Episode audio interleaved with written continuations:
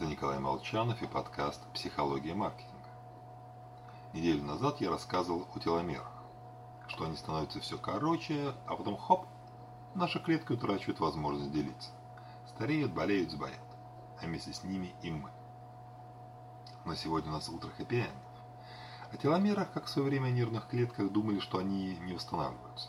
Считалось, что ДНК способна копироваться, но уж никак не появляться сама по себе. Однако, была найдена настоящая серебряная пуля теломераза, фермент, восстанавливающий ДНК. Она удлиняет теломеры, тем самым защищая ДНК и помогая продолжаться клеточным делением. Есть, правда, небольшая проблемка. В нас, в человеках, теломеразы не очень-то и много. Ее запасов организм как-то не накапливает.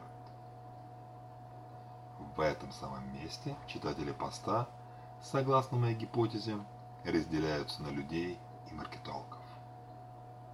Последние сразу видят бизнес-оппортьюнити.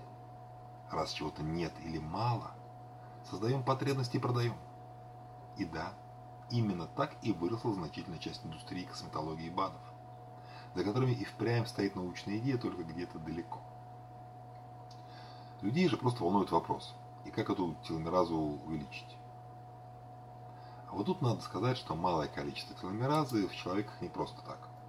Ее избыток способен увеличить риск бесконтрольного деления клеток.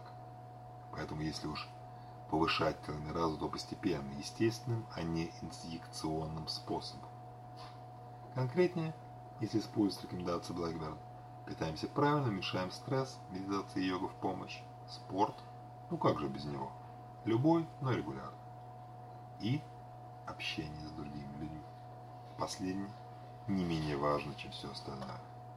Всего вам хорошего, общайтесь друг с другом. С вами был Николай Молчанов.